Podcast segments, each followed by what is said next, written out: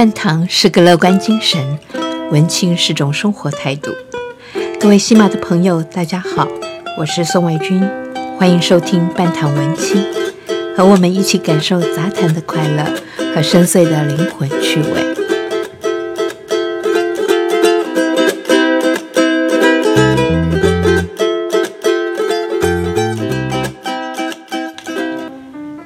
大家好，我是宋卫军。今天我们要聊的主题是家里的月亮。小时候，我们都学过一首儿歌，《母亲真伟大》。歌词是这样写的：母亲像月亮一样，照耀我家门窗。圣洁多慈祥，发出爱的光芒。家庭是社会最小的组成单位。母亲对孩子们无私的付出和爱护，巩固一个家庭。有了无数巩固的家庭，才有安稳的社会。而社会和家庭又有什么不同呢？我们就举最近横扫美国数位内容产业的 Netflix 为例子。Netflix 的总裁海斯汀。在二零零九年，公布了一份一百二十五页、主题为“文化 （culture）” 的简报。对于他心目中 Netflix 的工作文化，有无比直白的叙述说明。在那份简报一开始，海斯汀先以简单的一句话说明 Netflix 的公司文化，就是自由和责任。他并且放上一个中国的太极图。作为图说，简报中最有名的一句话就是：“我们是一个团队，不是一个家庭。”We are a team, not a family。他说：“家人只有无限的爱和包容，家人会一再的包容错误和失败。可是，Netflix 不会把你当家人。”这里的团队只有一个任务，那就是把每个人都推向极致。而且大家应该心里有数，你随时都可能卷铺盖走人，因为公司里没有包容，只有取代。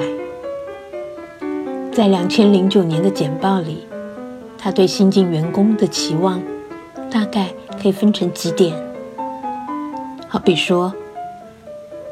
第一，我们没有高档寿司、红酒，你是来作战的，不是来开 party 的。第二，我们不管工作多努力或者工时多长，我们只看战果。第三，我们只要 A 咖，给的也是 A 咖的报酬。第四，如果你是 B 咖，即便你付出了 A 咖的努力。我们还是会请你走。第五，我们不要忠诚，只要成功。第六，如果你只想找一份安稳的工作，那么请你现在就离开。第七，我们要的是自发自律的战将。我们不教你怎么作战，也没时间教你如何生存。到了二零一七年，八年过去了。Netflix 订阅人数打破一亿关卡的时候，海斯汀又加码推出公司文化的更新版。这次他推出的新标语是“别跟我称兄道弟”。这句话又引起美国戏骨圈的震撼。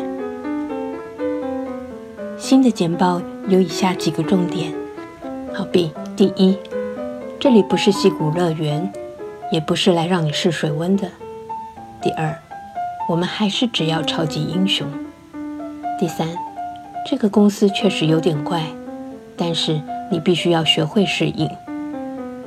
今年 Netflix 最新的订阅人数是一亿三千万人。从商业的角度，我们不得不说，海斯汀不留情面地形塑 Netflix 强悍的公司文化，在内容产业的通路上。是成功的，而从他两次说明他所塑造的公司的文化当中，我们更能得到一个清晰的景象。强悍，只要最好。公司不是你家，一点都没错。